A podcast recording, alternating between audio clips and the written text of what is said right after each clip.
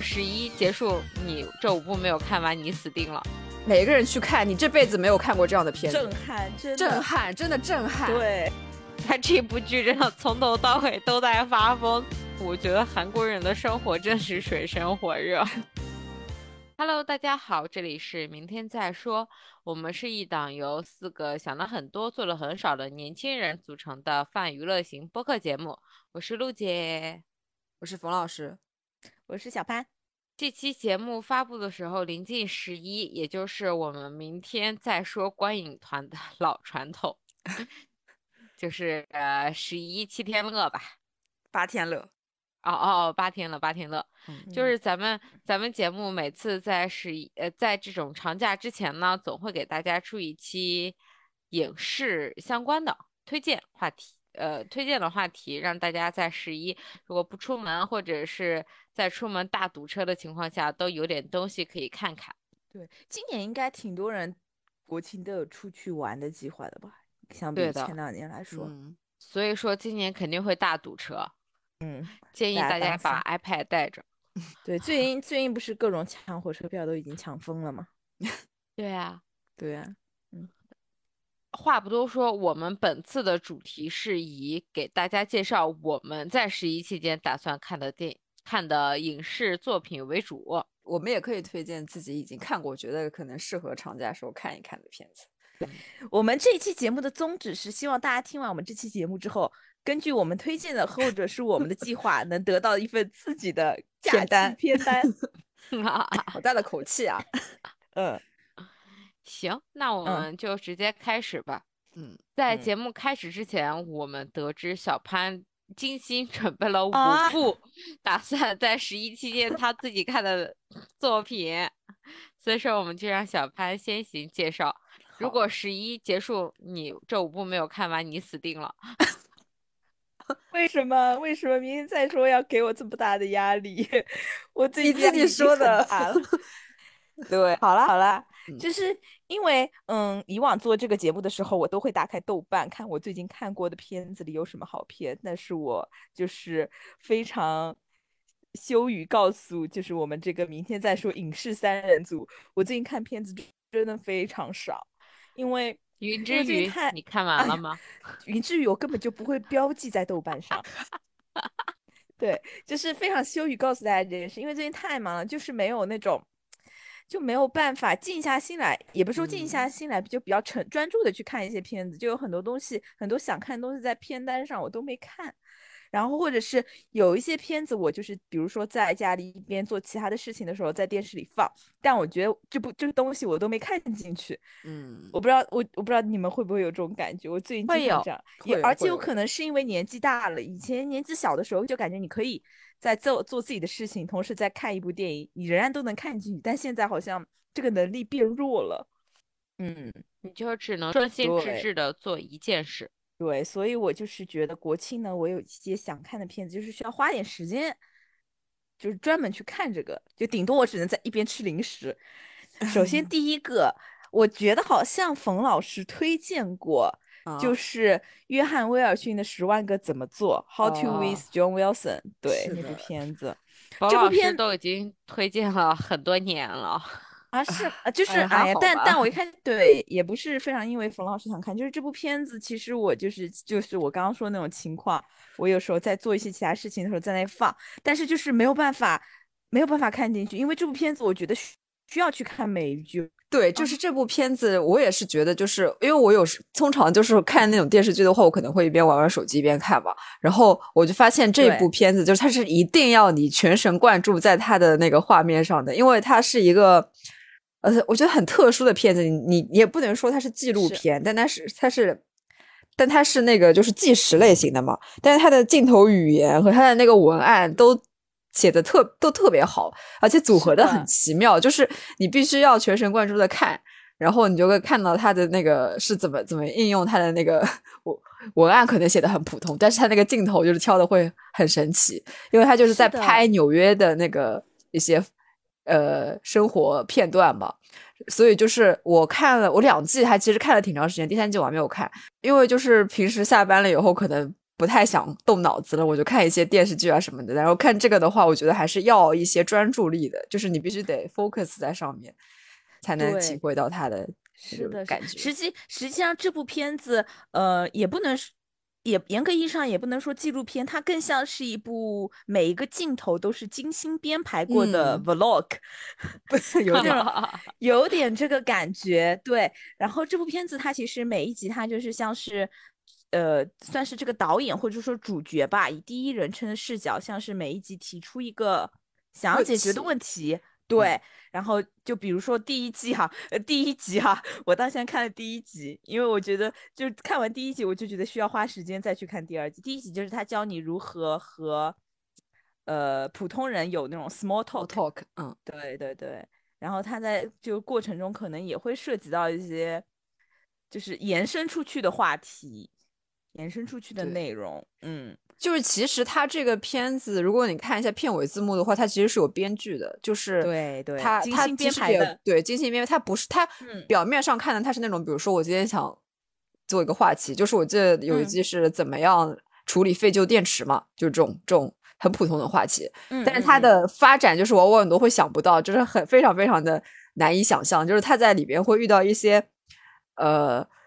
你看上去就是好像在那种大城市里面挖宝一样，就是会突然出现一个，比如说很奇怪的人，他就是在做这个选题的时候遇到了这个人，看上去其实当中当中甚至会跟这个选题已经完全不相关了，但是就会觉得是好神奇啊，就是感觉一个人在拍一个纪录片的时候怎么会突然遇到这种事？但是呃，我觉得这个也不是完全就是靠编剧写出来的，可能也有他就是中间那个正好有遇到的成分，但是他就会让你整个觉得很。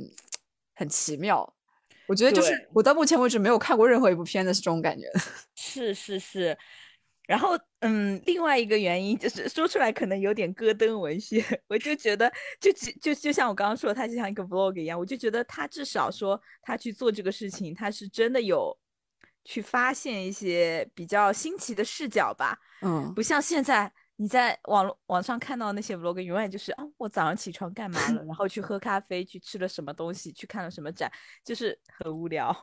对他那个，他这个东西其实呃，艺术创作的那呃内涵比较强一些吧，就是有些片段看到后面还是，就是他其实每集最后都会上升一下，然后会让你觉得还有一些哲学思考在里面的。对的，对的，所以我是觉得，嗯，我假期的时候可以比较专注的看一下这部片子吧。我说个题外话，就是这个这个《How to with John Wilson》的他的那个制作人，他好，他是也是一个特别就是擅长搞这种伪记录类型的东西。就是这个人之前有一个，去年有一个片子叫《彩排》，我这《彩排》这部片子也在我这部片子真的是这部片子的第二。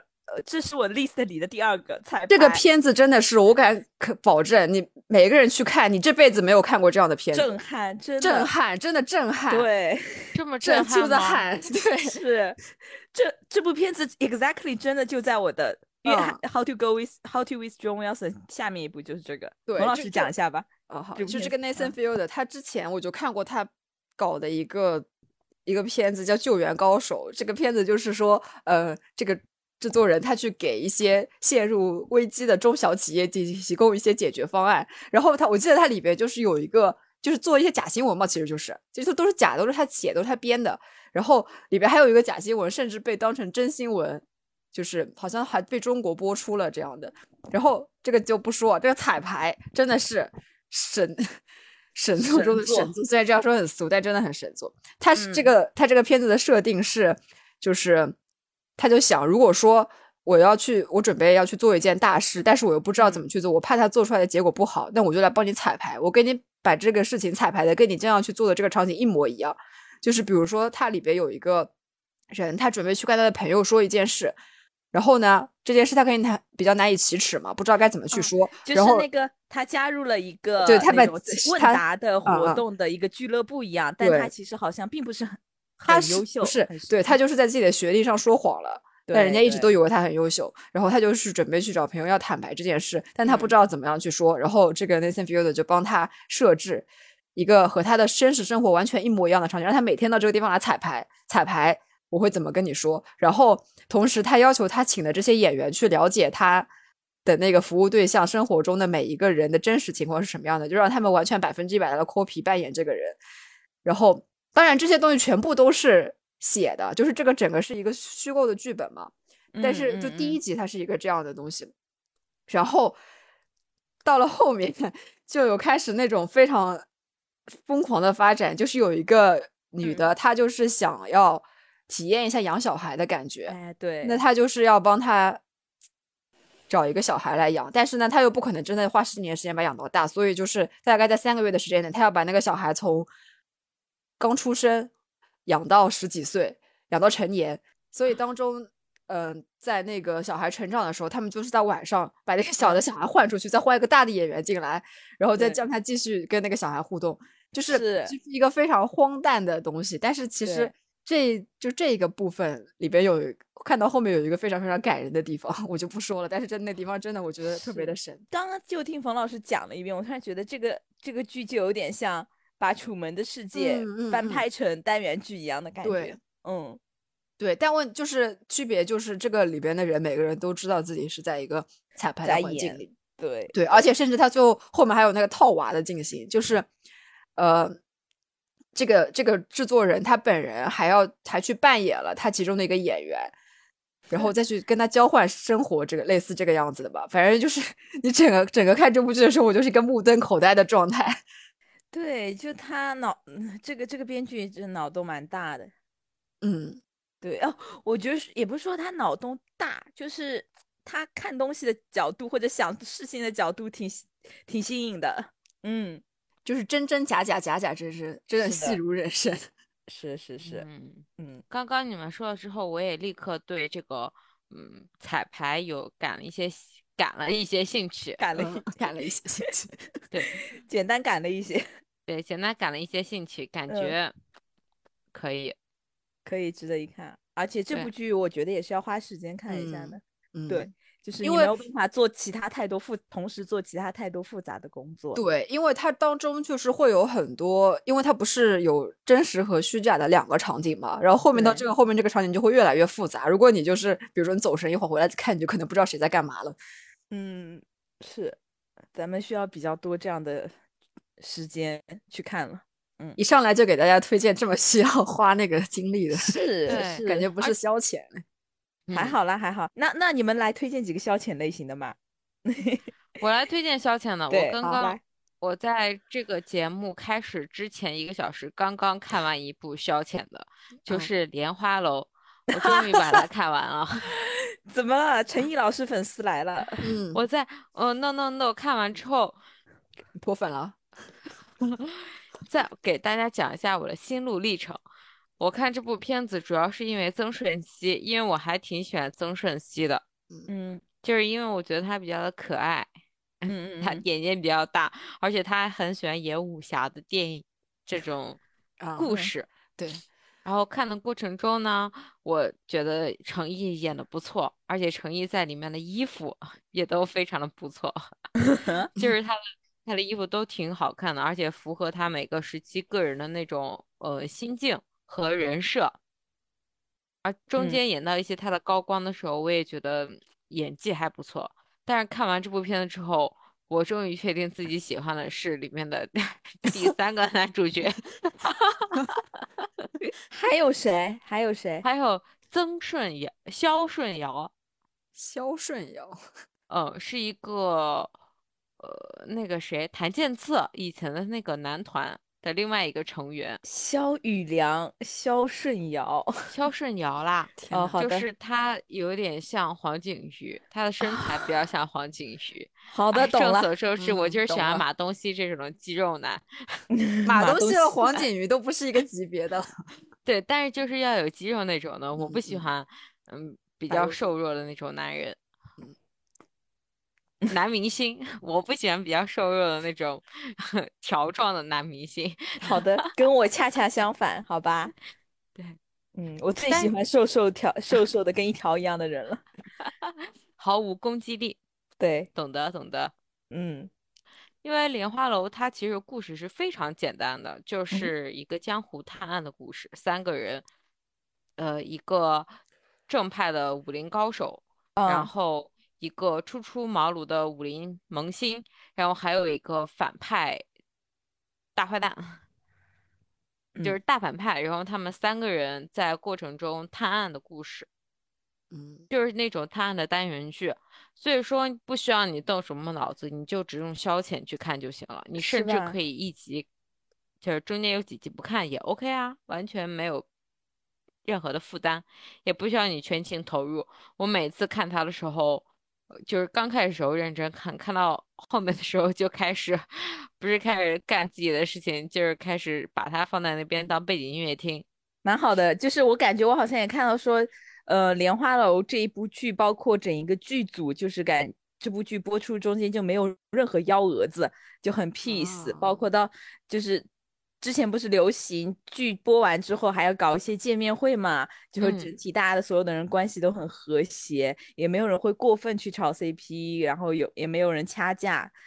对，所以对我甚至对这部剧的路人观感也好像还不错。我妈有在看 这部剧，前几天才刚刚搞了那个线下的云歌会。对对，就是那种线下见面会。对。我不懂为什么诚毅的这种剧都要搞云歌会，他对这个没有 阴影吗？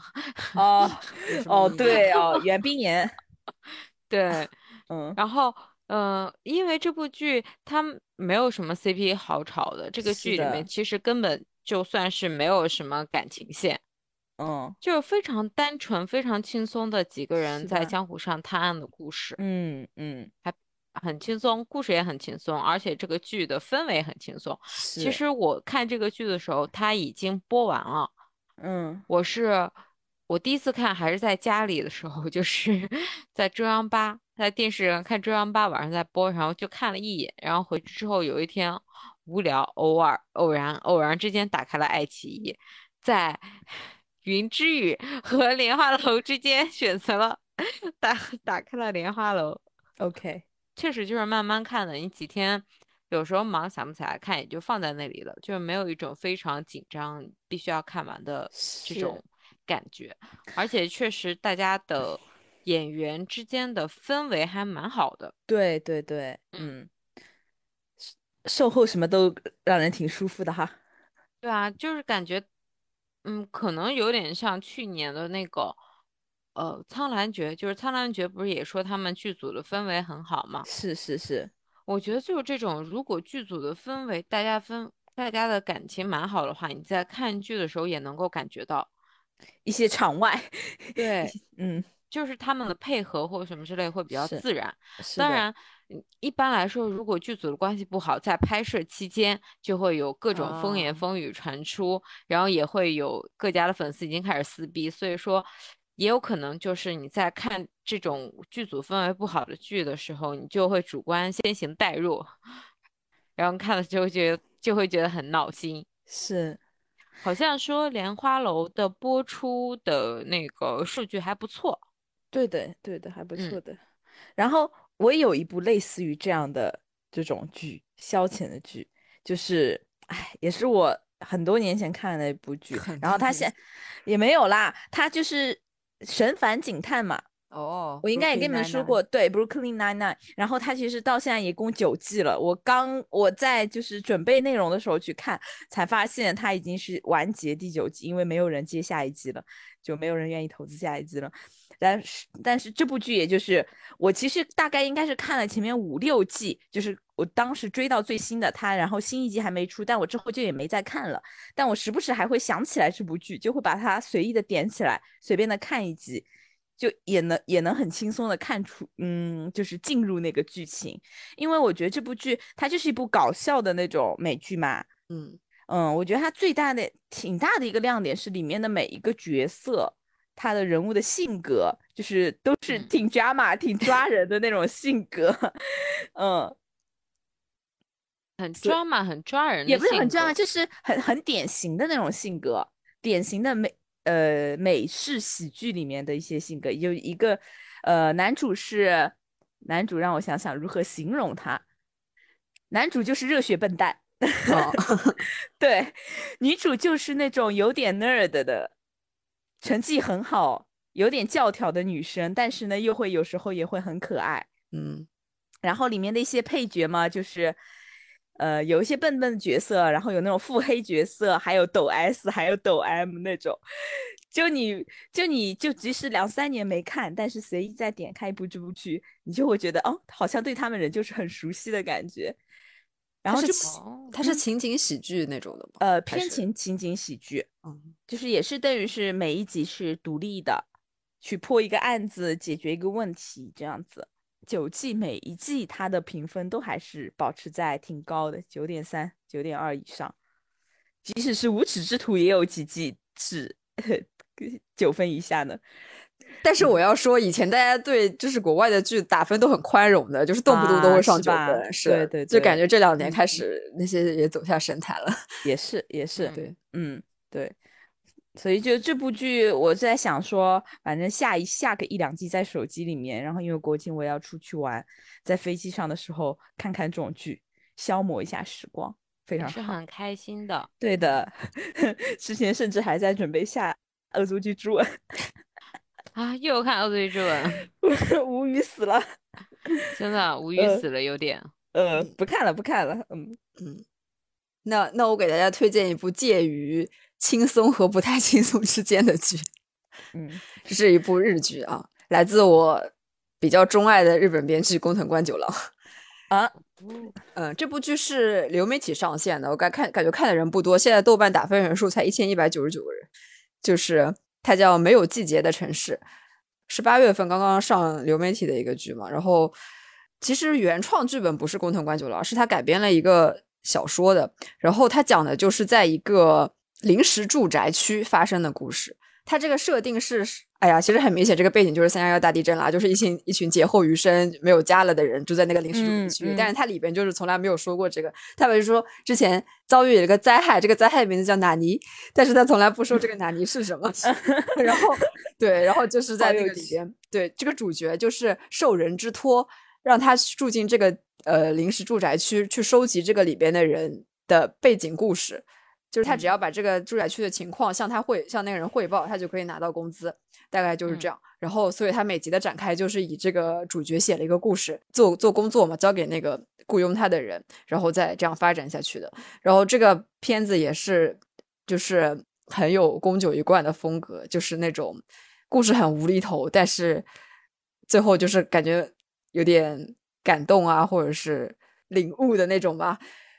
这个片子的主角呢是石松壮亮，然后配角我觉得蛮豪华的，就是有太赫啊，然后冰田月、三浦哦，透子之类的，然后所以说还有荒川凉凉，都是一些老面孔啊，嗯还有前田敦哦子，真的就 就就一听就是他的好朋友那种的，经常会 在他的电视剧里看到。是的，而且这个片子它只有十集，每集只有二十多分钟，看起来节奏很快的。就是他那个感人嘛，也不会就是特别的感人，不是那种非要煽情的那种，所以就是总总体上来说还是一个喜剧。我觉得如果大家喜欢看日剧的话，就是在假期的时候可以看一看，估计一两天就看完了，很轻松。这个没有季节的城市，它基调还是一个喜剧，就是哦无厘头偏无厘头那种类型。好的，我码了，好，我码了。你的怎么说五部呢？接着说呀。我的五部啊还，哎呀，另外两部就是其实也是我看过的，然嗯后我是觉得，嗯，可以，对我来说，我自己喜欢这个领域，然后我觉得可以反复再观摩的片子，就是两部时尚纪录片，时尚纪录片是什么东西啊？就是时尚品牌或者说设计师的纪录片啦。我真觉得就是这两个人是我觉得嗯非常有魅力的设计师，他们的故事跟电影一样精彩。一个就是麦昆，一个就哦是对，一个就是麦昆，因为麦昆这个人就是还蛮传奇，嗯，我觉得传奇有点大，就是他的他的整一个嗯整一个生平历程吧，就挺悲剧感的。这部片子我之前看过，看的，因为它里面其实嗯，我觉得甚至有点像电影。超过于纪录片一点点，只有他整一个人的生平的过程。他他其实是一个有点很悲剧的人，因为他从小是在伦敦，就是可能比较偏贫穷的一个地方出生的。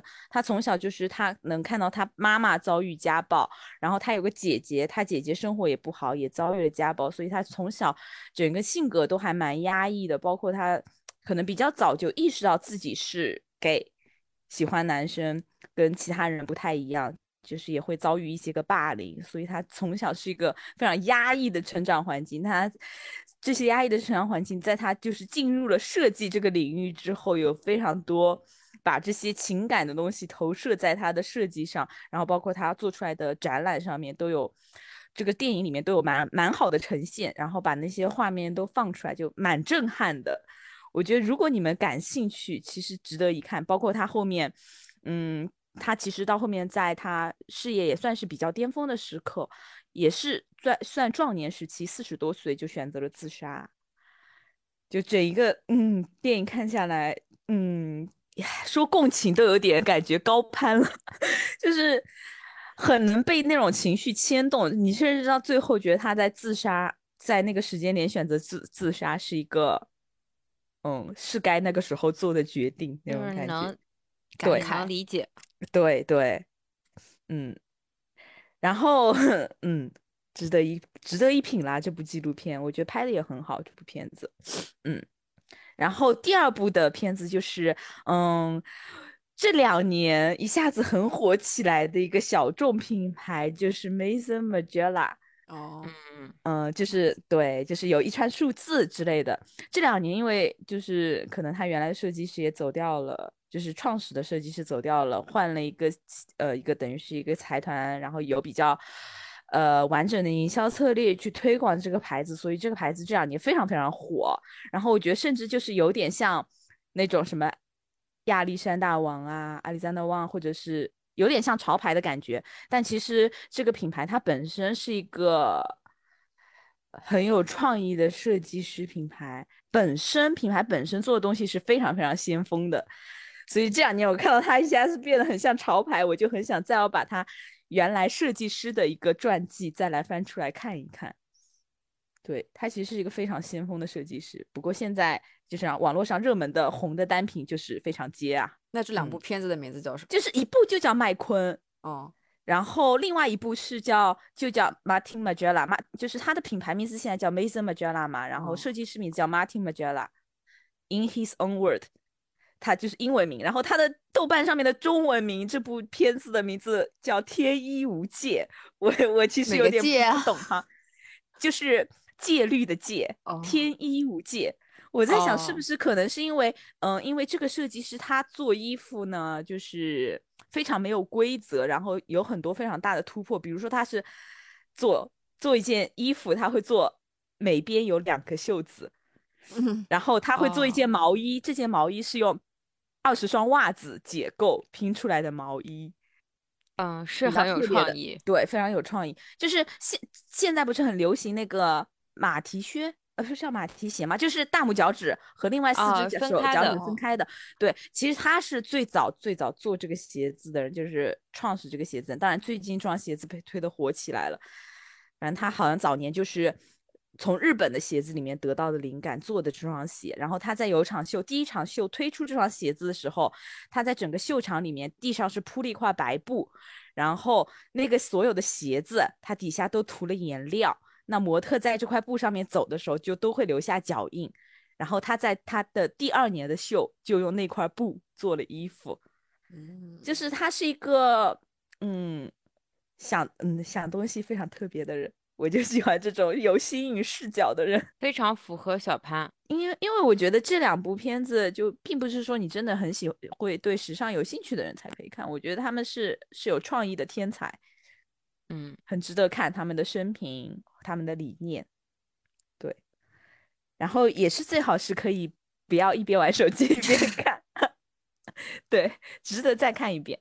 嗯，小潘这个假期是下定决心要认真看看片子，哦，就是感觉之前消磨了很多时光，消也不是消磨了很多时间，稍微摄取一些知识吧。但是小潘不是说他要出去玩吗？嗯。出去玩的路上，然后 出去玩了回来之后 安排得当，好吧？那就只说了一步。对啊，我在输出哎，很多哎。关键是小潘刚才给大家介绍的这种设计师的传记电影，有点就是他的他的介绍有一点比较深刻，感觉包含了很多他的个人观点。还好吧，太深了。我我我推荐的电影都呃，我推荐的这种剧集都非常的肤浅。来一点，来一点，没关系，你就是负责消遣的部分。对我推荐的全部都是那种十一，就是你想看就看，不想看可以随时关上，或者说就是非常的无脑的那种片子。比如说，我还给大家准备了一部是韩国的《七人的逃脱》。哦，就是那个顶楼的那个作作者的对，就就是那个顶楼 的，又是发疯内容吗？对，超发疯，就是因为他现在刚开始播，这一星期播到第四集嘛，嗯，就是这个电视剧是集，我觉得是比金顺玉就这个编剧比他以前的这种作品都要更疯、更大胆，就是在那个顶楼的时候还稍微。就是你可以感觉到他前期稍微有一点逻辑，但是我觉得可能是因为 顶顶楼太火了，实在是，就是他发现大家就喜欢这种疯的不切实际，没有人会在里面 在乎任何的东西。嗯，比如说他在这里面，他这部剧真的从头到尾都在发疯，从第一集就已经疯到令你 没有办法带任何的带一点脑子去看。就是他这个电视剧里面有一个是那个。我到现在都不知道那个人是不是女主角，因为她上一集死了，但她应该会复活。不知道是不是？不知道这些人是不是要因为她的死而被人复仇？这部剧和那个呃顶楼稍微有一点像，都是一群恶人。然后我暂时啊，暂时认为就是都是因为一群恶人，因为一个女生的死亡而被别人去进行复仇，让他们再继续沦入深渊的故事。但是这个里面呢，就是这个女生，她是以前被她妈，嗯，就是她妈和一个富二代当时在一起，结果她妈怀孕了，她妈想去找这个富二代要钱，或者和这富二代结婚把小孩生下来，但是富二代想，富二代就说：“我有这么多女朋友，就是我根本不在乎你。”然后就把这个女的踢了，就是他妈生了她之后也没有办法抚养，就把她直接扔在了桥上。啊，就是当然不是生完就扔啊，就是稍微稍微大了一点，有一些自主的概念之后，就再接收到把它扔了，然后这个女生就被呃一对夫妇领养了嘛。嗯，结果等到她快上高中的时候，然后她妈又去把她接了回来，因为她之前那个男朋友就富二代已经死了。然后他们家巨有钱，非常有钱，但是家里就是一个继承人都没有，只有这个小女孩。他妈就把这个小女孩带回家，想以此去给他爷爷去要钱，因为他妈现在也发达了，变成了一个那种类似呃龙丹妮和那个 什 么龙丹妮的那种感觉，就是开娱乐公司的那种的。他妈就要这个女生，呃。就是去讨好他的爷爷，帮他赚钱，帮他从他爷爷那里拉赞助。但是他妈对这个女生就是非常的又不耐烦，动不动就是又打又骂，然后就说你不帮我赚到这个钱，我就把你杀了，就大概是这种话了。疯子，对，全是疯子，全是疯子，他爷爷也是疯子。啊，哦，他爷爷看到这个女生，然后就是他爷爷对这个女生的态度就是非常摇摆不定。一会儿觉得这个女生是自己亲孙女，一会儿又觉得这个女生是一个就是什么垃圾低贱的人，然后就就真的从第一集就所有人没有给这个女生一点点正常的关爱或者是 正常的事情，而且最恐怖是这个女生去了就是在学校里面，然后结识到了一个女生，是他们学校一个风云人物，嗯，就是又很漂亮，家里又很有钱，然后又想当明星的那种，又会唱跳。但其实这个女生并没有钱，而且她还修偷偷修改了自己年纪，她就生活在贫民窟那种的。然后她就是会和呃娱乐圈的这种人去勾搭，然后进行一些交易，然后想让自己嗯进军娱乐圈，变成爱豆出道嘛。嗯，那个故事就是前一秒她刚把这个女生刚把一个对她来说比较棘手的事情解决掉，突然她感觉肚子一痛。然后他就在学校里面生小孩了啊！我真被我猜到哎，真的吗，就是你想不会吧？不会吧？不会这个走向吧？没错，就是这个走向。他就把孩子生了，就是他在美术室里面生小孩，被这个女主看到了嘛，他让女主帮他把这个小孩抱出去，然后抱到哪个花园里面去。然后女主就傻乎乎的帮他抱，这个女生用手机拍了这个视频，后来就说这个小孩是女主生的，然后所有人就都栽赃栽赃，就都认定说是这个女主生的小孩。我真的无法理解，这个女主去医院里面做几个检查，不就知道她没有生小孩了吗？但就是所有人都都说是她生了小孩，然后女主死掉了吗？女主死掉，女主在上一集，嗯。女主刚刚说自己要复仇，自己要对这些人复仇，然后刚刚在网络上直播，因为有人找了那种网络上 YouTuber，然后把这个事情爆料出来，然后非常添油加醋，说那个女主的孩子是她养父的，说她从小就和她养父有一些不正当的关系什么之类的，然后就非常的疯。那女主上一集刚说自己要报仇，在网络上直播说今晚七点我会在哪里哪里洗刷自己的冤屈，然后就。就是全韩国直播，所有的户外大屏都在直播那个事情，结果他们就看到有一个，就是女主非常惊恐的对着镜头说：“你不要杀我，说不要杀我。”然后就砰，就一枪，然后就 就死了，就是啊，韩韩国人的精神状态，对，真的。然后你知道吗？现在看起来第四集的最后是他爷爷说：“我要为了我的孙女报仇，把所有欺负我孙女人全部，你们都等着吧，要被我一网打尽。”但是我想他爷爷不是对他孙女非常的，对啊，也很差劲吗？那你还不是先把自己杀了？最后一个杀我自己，就不知道是谁，不知道是谁啊。反正，反正这部片子就是走向非常的离谱。建议大家根本就不要带着脑子和逻辑去看，你就随便看看就得了。但是应该会比较解压吧，因为我当时看顶楼的时候就觉得比较解压。嗯，因为所有的情绪，它那里面会百分之二百的放大所有人的情绪，就动不动就是又杀，就是又杀又大叫，大喊大叫，大喊大叫只是最基础的，它这里 面已经上升到了一些暴力，升级到了暴力。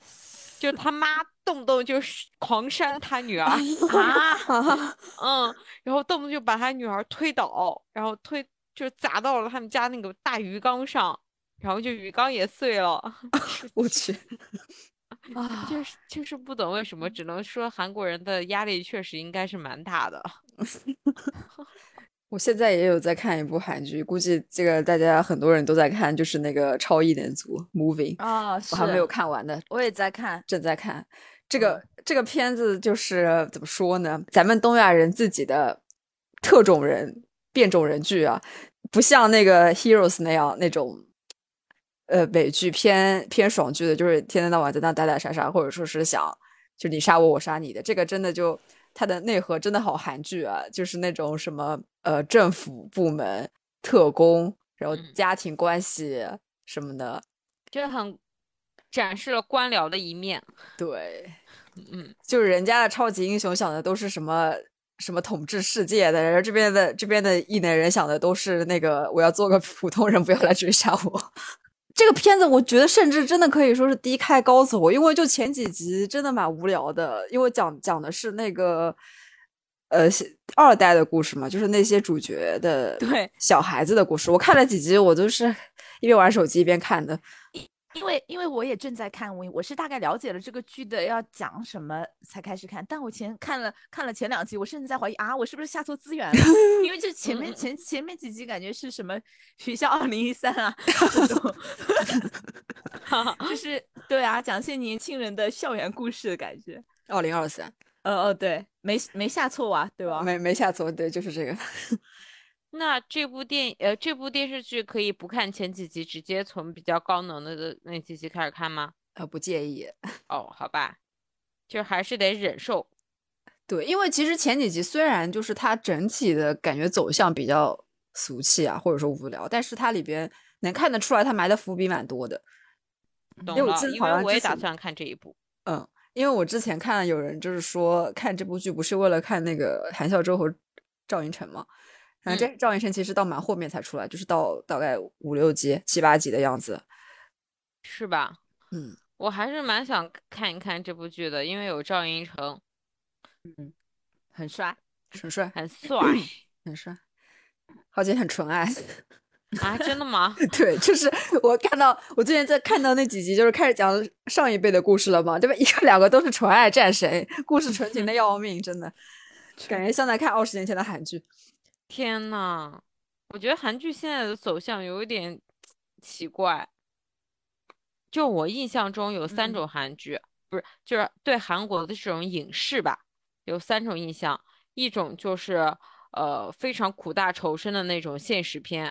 哦，然后一种就是这种非常纯爱的，就是很纯爱的那种爱情爱情剧，对，也不能说纯爱吧，就是反正就是那种爱情剧，比较的浪漫浪漫。对，还有一种就是 金顺玉 发疯，就是发疯电视剧。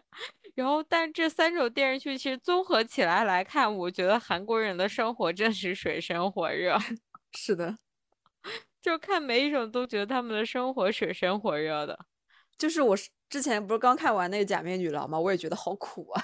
你看到最后真的太苦了。《假面女郎》我没看哎，《假面女郎》嗯，能看看吧，就复仇剧嘛。能能剧透给我吗？他最后为什么这么苦啊？就是好多人。就是一直在那打呀，就是你你复你杀完我儿子，我来复仇你，然后就这样。假面 女郎里面还要打打杀杀的。假面女郎就是一个复仇剧啊，杀了好几个人呢。那这不就是金顺玉吗？对，不不不，它是那种女性复仇剧，呃，男性复仇剧，女性复仇剧。哦，亲切的金子，呃，有一点点吧，但是不多。它主要是讲的就是那个主角杀了一个。男的，然后那个男的的妈妈要给他复仇，然后就这个样子，主线是这个样子的。当然，其中还有呃一些其他的情节。嗯嗯，行行吧，就是当当中几集有那那种插叙倒叙的，我还觉得挺好看的。到了后面我就有点累了，对，有点黑暗荣耀吧。黑暗荣耀比它平铺直叙一些。哦，真的，韩国这几年怎么这么多复仇剧啊？为爱复仇。假面女郎里边那个要复仇的妈妈的演员，就是黑暗荣耀里边文多恩的那个助手大神啊哦，嗯，你刚一说我就想到了他，我也是，对他演他演的可他演的可好了，可遭人恨了那种感觉。好，骗一部那个我继续 moving，我也会继续看的。嗯 嗯，好的，moving 我是打算看的，十一期间，是的。反正，而且正好我们现在人家也更完了，我们可以一口气看完。对对，其实我还有一部是和那个呃莲花楼连在一起的那个《少年歌行》，嗯，也是今年的一部武侠片，武侠电视剧。我真还蛮喜欢看古装武侠这种少年热血，呃，就大概就就大概这种的吧。行，对，而且我喜欢看传统武侠，就是像《一人之下》。现在不是也刚刚播完吗？啊，已经播完了吗？我也在看呢，还准备推荐一下子来。对，一人之下那种呢，就是属于不太传统，就是他讲的也是那种也能算到大武侠里面，但是比较现代，也不太传统。这种我就不是特别的感冒，我就喜欢看那种老老派武侠，嗯，就真的大家打打杀杀。不用不用杀杀，就是打一打，然后练功啊，然后升级啊，然后大家一起少年热血那种的。少年歌行就是一部非常典型的这种很老派的传统武侠群像片，就是以一群就是一个少年在江湖上初出茅庐，然后在江湖上要去闯荡，然后在路上结识了不同的伙伴。从而发生了不同的故事，然后接近了一些核心圈，就是武侠片嘛，肯定是离不开什么江湖和庙堂，嗯，就到最后，最后的高潮永远都是发生在庙堂之上。哇，听起来很像我们小时候看的那些个经典武侠片，对对对，公武侠公路片啊，天下第一 那种的，天下第一好看啊，对，天下第一好看，这个少年歌行也挺好看，挺燃的。就真的是好久没有看到，嗯，会让你在中间在某一段剧情会感觉非常的燃，身上起鸡皮疙瘩的那种的这种武侠片，所以说我感觉拍的还蛮好的。喜欢武侠剧的朋友有福了。嗯，对，喜欢武侠剧的朋友们有福了，我真的很爱。去年的那个什么说英雄谁是英雄我也看了，嗯，唉，一言难尽。我发现我喜欢曾，我蛮喜欢曾舜晞，就是因为他也蛮喜欢武侠，他和我一样，只不过我是看，他是演，你们俩惺惺相惜了还。对，反正《少年歌行》也是一部武侠片，然后其实它的观感会比《莲花楼》要更好，节奏也比较好，然后就反正里面有很多都是一些呃新面孔，看起来会觉得未来可期那种的。对，我们怎么也能讲了接近快一个多小时了呢？这不就我们的特长吗？是没错。怎么是今天怎么感觉我输出非常多？我明明最近什么都没看。因为你有五部要看呀，我正是因为最近看的少了，所以我对自己有了一些个要求。只能说我们又提供了很多电视剧供大家在十一的时候选择。是是，对。当然，我们这个感觉都是在给自己立 flag，尤其是小潘，就是对。对，非要说是自己要看的，但是我估计我们可能到时候一部都没看。别这么说，我们在明天再说上立的 flag 可都是大部分都实现了呢。哦，好的。对啊，我们许的愿望都会实现哎。对，哎，是的，在这里给大家插播一下，就是我们在七月份还是八月份那一期说，呃，演唱演唱会，对对对，我们都看到了。对，截至九月份，我们四个人演唱会的愿望全部实现。对，恭喜恭喜恭喜！下我第一千零一个愿望。嗯，是的，好的，真不错，真不错。是的，那这一期节目就到这里，祝大家十一快乐，嗯，中秋快乐，放假快乐，明天再说。好，明天再说。好，明天再说，明天就放假，明天再看剧，拜拜，拜拜，拜拜。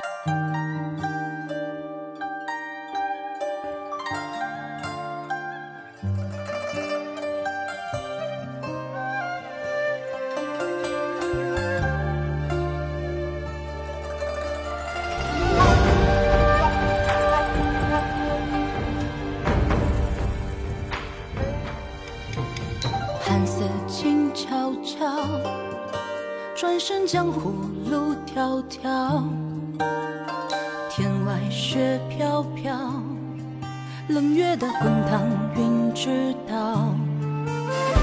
人间风萧萧，尘世应不觉思渺渺。宿命了一了，平心而动开怀言表。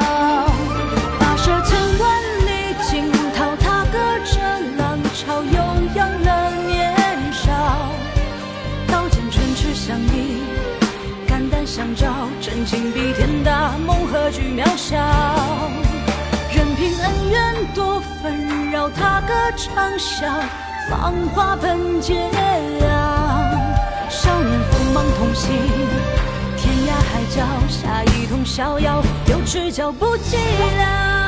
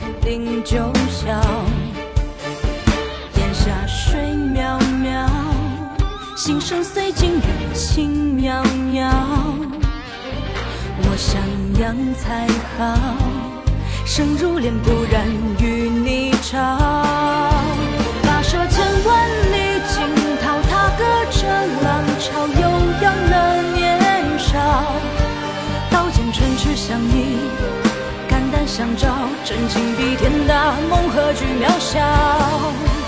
任凭恩怨多纷扰踏歌长啸芳华本桀骜少年锋芒同行天涯海角侠义同逍遥有赤脚不寂寥